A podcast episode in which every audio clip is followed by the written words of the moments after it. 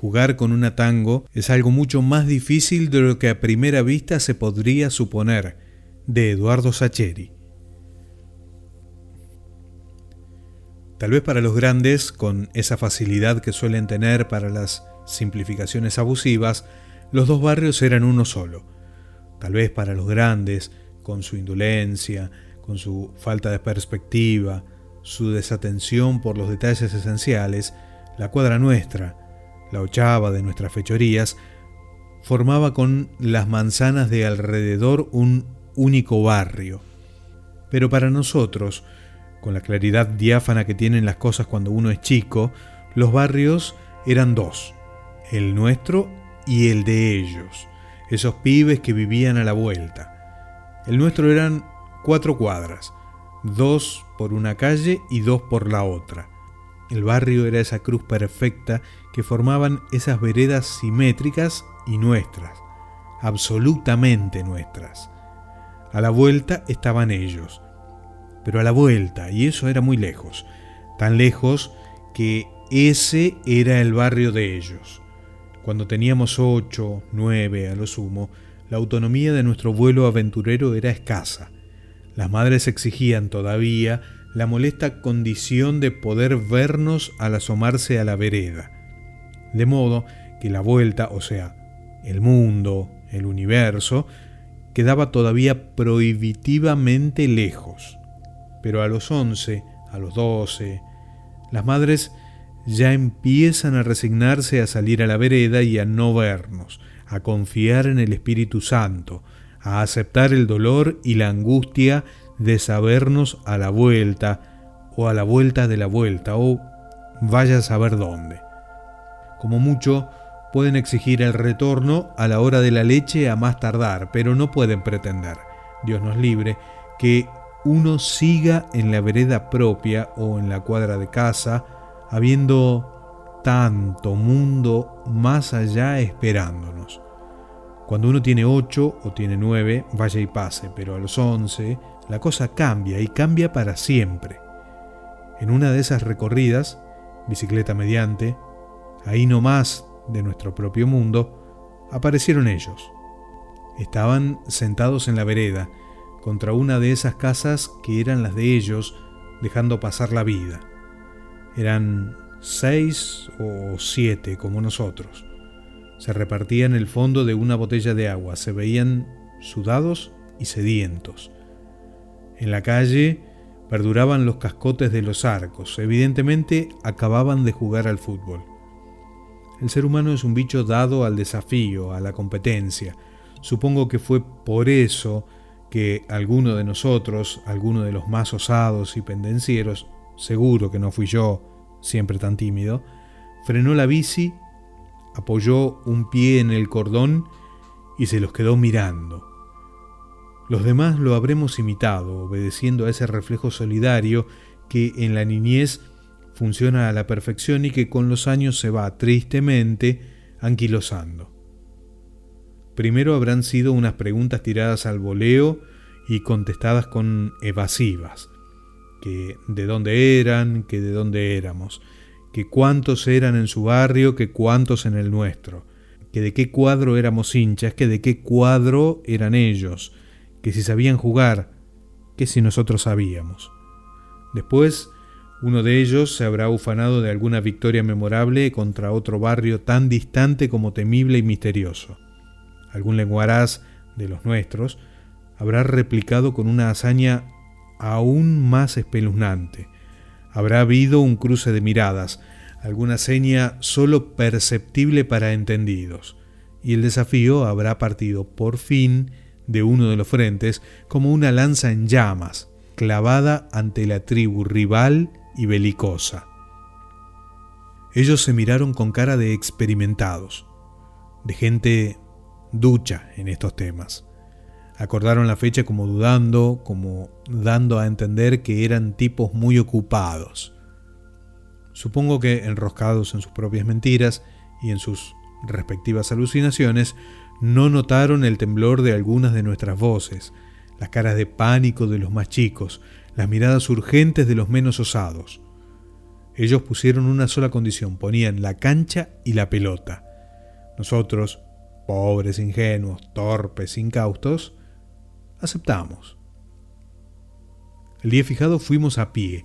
Uno no puede jugar un desafío y mirar cada dos minutos la pila de bicis a ver si siguen donde uno las ha dejado. Las distracciones pueden ser fatales, tanto porque te roben una bici como porque te metan un gol estúpido. La primera sorpresa fue la cancha. Ellos nos esperaban en la vereda de la vez pasada, pero no tenían armados los arcos en la calle. Cuando preguntamos, señalaron con calculada indiferencia el paredón legendario de la canchita de la calle Buchardo. Nos miramos azorados. Decir en nuestra niñez la canchita de Buchardo era como decir jugamos acá, en el Maracaná, o pasen, el desafío es en el estadio de Wembley. Era un baldío enorme, cerrado a la gilada por un paredón alto de ladrillo a la vista. El único acceso posible era a través del jardín del vecino, vecino que se entretenía en golpear el vidrio de su ventana en medio de agresivas gesticulaciones las pocas veces que teníamos la valentía de pararnos siquiera a pispear un poco el asunto. Porque esa cancha, que tenía arcos de madera y todo, y que tenía hasta manchones de pasto en las esquinas, la usaban los grandes, jamás los chicos. Uno de esos grandes que jugaba los fines de semana era ese celoso cancerbero que nos echaba a patadas. Lo que ignorábamos y que descubrimos recién el día del desafío era que el capitán de ellos era sobrino del terrible ogro de la casa contigua y que los días de semana tenían libre acceso a ese estadio bellísimo. Caminamos la media cuadra dándonos valor con la mirada, ocultando celosamente que jamás en la vida habíamos jugado en una cancha en serio. Entramos al jardín del vecino como quien atraviesa a ciegas un campo minado, esperando el terrible momento del estallido, de la cortina corrida, de los golpes furiosos en el vidrio, del rajen de acá, mocosos del demonio. Pero nada pasó. O no estaba, o su sobrino lo había puesto sobre aviso. Saltamos por fin la pared por la parte más baja. Íbamos cayendo con un ruido seco en la tierra prometida, un ruido que jamás pude olvidar y que, supongo, que los demás tampoco olvidaron. Un ruido que sonaba a misterio, a iniciación, a ultraje y a aventura. El miedo nos volvió a ganar cuando los vimos abrir las bolsas que traían bajo el brazo. Eran botines. Los sacaron con un gesto displicente, pero a sabiendas de nuestro pasmo inevitable. Porque nosotros, más allá de nuestras bravuconadas, éramos gente de jugar en el asfalto, y uno en la calle juega en zapatillas, y encima con zapatillas viejas, con esa flecha que nuestra madre nos ha cedido para que las terminemos de deshilachar, de destruir y de enmugrecer en esas tareas inútiles. Esas que tienen la tela totalmente descosida de la puntera de goma. Esas con las que hay que tener cuidado de que no se salgan los dedos por el agujero cuando uno le pega a la pelota. Y van estos tipos y sacan los botines negros, relucientes, con esos tapones amenazantes, tan útiles para pegar de puntín como para arruinarle la pantorrilla a un pobre contrario indefenso. Yo, calentón como fui siempre, les hice notar que nosotros jugábamos todos en zapatillas y que con los botines iban a lastimarnos. Pero con cara de inocencia dijeron que nadie les había dicho nada y que ellos jugaban siempre así, como se juega de verdad, y que lo del otro día en la calle había sido un entrenamiento. Con la sensación de ser un cavernícola analfabeto me callé la boca y me volví hacia los míos, buscando algo de confianza. Pero todos estaban demasiado asustados. Lo peor vino después. Traían la pelota en una bolsa grande de casa tía. Era una bolsa enorme, blanca y no se veía nada dentro. La llevaba un gordito pecoso y flequilludo. Con gesto grandilocuente la levantaron desde abajo y la dieron vuelta. La bolsa se inclinó, abrió su boca misteriosa y escupió una pelota tango. Aquello era demasiado. La cancha de tierra con arcos de madera vaya y pase. Eso de los rivales provistos de botines ya era todo un riesgo, pero una tango original que picó tres veces hasta quedar mansita en el mediocampo, eso era inaceptable. Nosotros, que jugábamos con una número 5 chiquita de gajos alargados, blancos y negros, que tendía más al óvalo que a la esfera, que picaba para el demonio, a la que había que engrasar primorosamente con la grasa sobrante del churrasco. Habíamos visto la tango por la tele, en el Mundial 78, y después en la vidriera de la proveeduría deportiva, pero en nuestro barrio ese era un objeto desconocido. Y van estos tipos y la sacan ahí como si tal cosa, como si fuera algo de todos los días. Ahí Felipe protestó, que cómo no la tenían el otro día en la vereda cuando los vimos la primera vez. El capitán de ellos, Walter creo que se llamaba, se aproximó con la tango entre las manos y nos habló en un tono peyorativamente didáctico, como si se dirigiera a una manga de infradotados. Nos dijo que, como era evidente, esa pelota tenía un plástico recubriendo el cuero, que hacía imposible su uso en la calle salvo que uno quisiera arruinarla, y que como ellos jugaban siempre en canchas de pasto o de tierra a lo sumo, no se habían imaginado que nosotros pensáramos jugar con una pelota común y corriente. Gustavo tuvo entonces el tino de esconder la nuestra, miserable, debajo de una campera.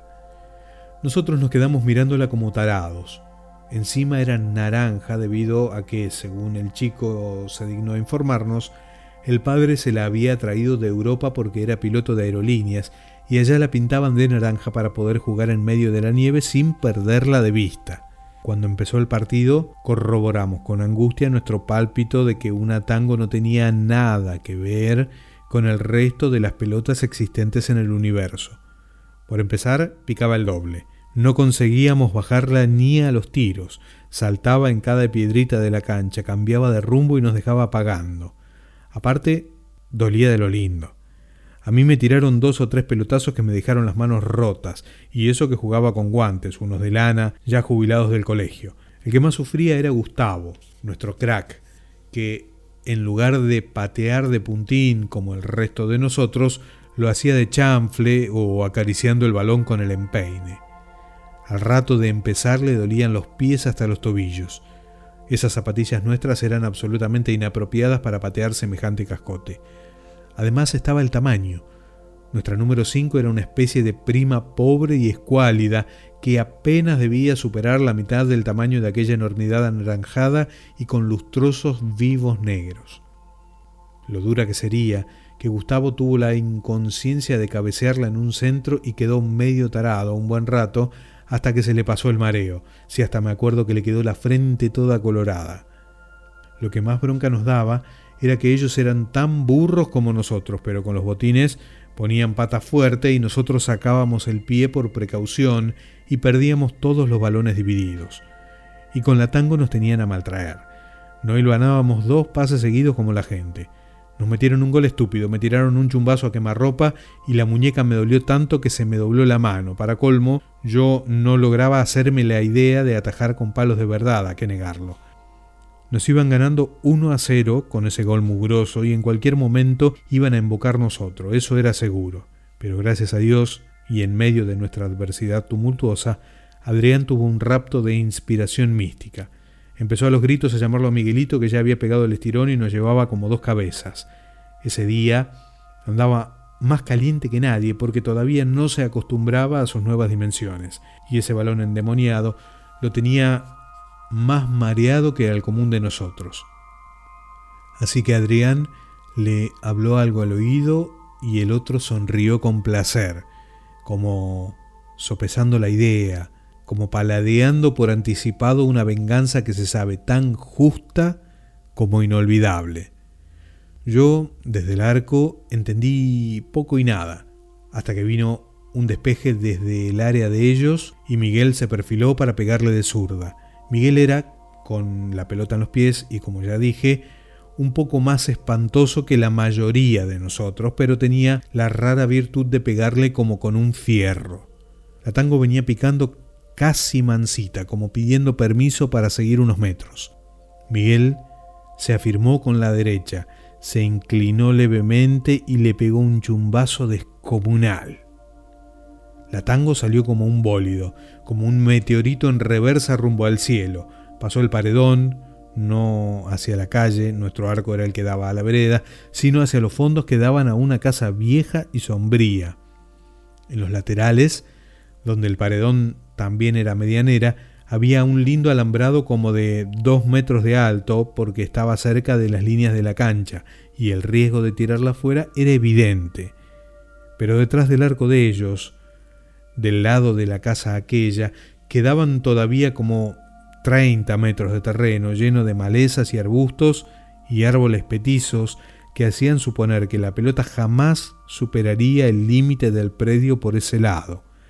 De modo que cuando Miguelito le pegó ese chumbazo histórico, la tango subió a los cielos, superó por amplio margen el travesaño de ellos, sobrevoló dos limoneros apestados y unas cañas de esas que nunca faltan en los baldíos, planeó sobre el yuyal y sobre la hiedra, y se perdió en el misterio del más allá, con un ruido a chapas de lo más espeluznante.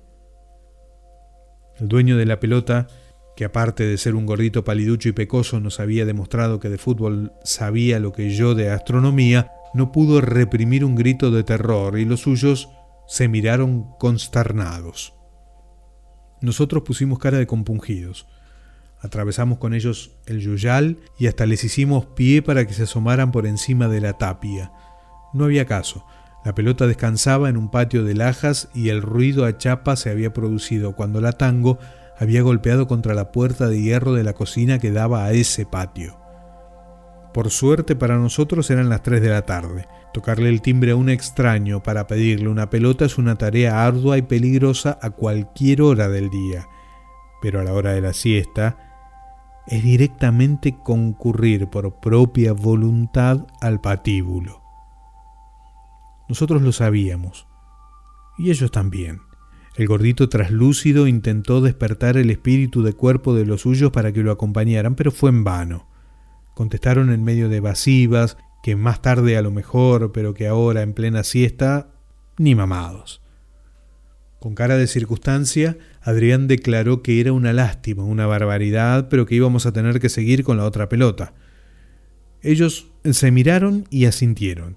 Dijeron que no tenían ninguna otra a mano. Yo sabía que mentían, porque había visto de refilón la azul y roja, linda también, con la que habían jugado el otro día en la calle, pero se ve que tenían un miedo atroz de que Miguelito, zapatazo mediante, la colgara en un vuelo sideral de la misma especie y la enviara sin escalas a hacerle compañía a la tango anaranjada.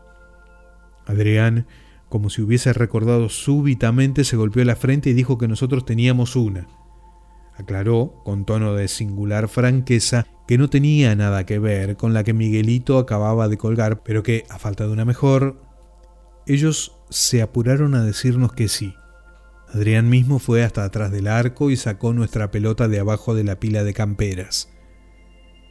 Me acuerdo que nunca la vi tan linda, con sus gajos grises de tan despintados, con el olor rancio de la grasa cuidadosamente embadurnada, con ese par de protuberancias que la alejaban indefectiblemente de la esfericidad, con la marca indeleble en virome azul en el lugar de la válvula, entre las costuras, hecha para evitar chambonadas trágicas a la hora de inflarla.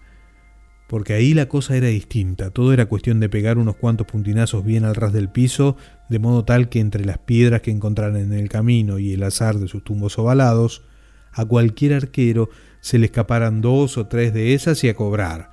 Todo era cuestión de apretar los dientes y soportar a pie firme un par de taponazos en nuestras pantorrillas indefensas. Al fin y al cabo, uno a los doce tiene que ir aprendiendo a hacerse hombre. Ganamos 3 a 2 y fue una fiesta, sobre todo porque ellos, humillados, nos pidieron la revancha para la semana siguiente. Nosotros pusimos cara de gente ocupada, de tipos abrumados por un montón de compromisos. Quedamos en volver a hablar recién el mes siguiente porque arguimos estar tapados de desafíos contra los del club argentino, los de la canchita de tienda presente, los de la triangular de Segunda Rivadavia y otros cotejos tan severos como ineludibles. Después nos enteramos de que recuperaron la tango y de que lo hicieron a través de los buenos oficios que impusieron dos de los padres de ellos ante el anciano propietario de la casa sombría, tan venerable como remiso a las devoluciones. Pese al hallazgo, no nos alarmamos. La revancha sería en el barrio nuestro, y de locales la cosa iba a ser en la calle, y en la calle con los botines no podés jugar. Aparte, como los palos son dos cascotes, Podés discutir de lo lindo cada pelotazo que pase cerca de los arcos, sobre todo si Miguelito juega de tu lado. Y sobre todo, en la calle, la tango no se usa porque se arruina, se mojan los charcos de los cordones, se le despelleja el plastiquito y te la puede aplastar cualquier colectivo. Y nadie va a correr semejante riesgo, ni siquiera siendo un gordito platudo con un padre en aerolíneas, porque una tango es muy linda y muy canchera, pero sale un ojo de la cara. Del libro La vida que pensamos de Eduardo Sacheri, jugar con una tango es mucho más difícil de lo que a primera vista se podría suponer.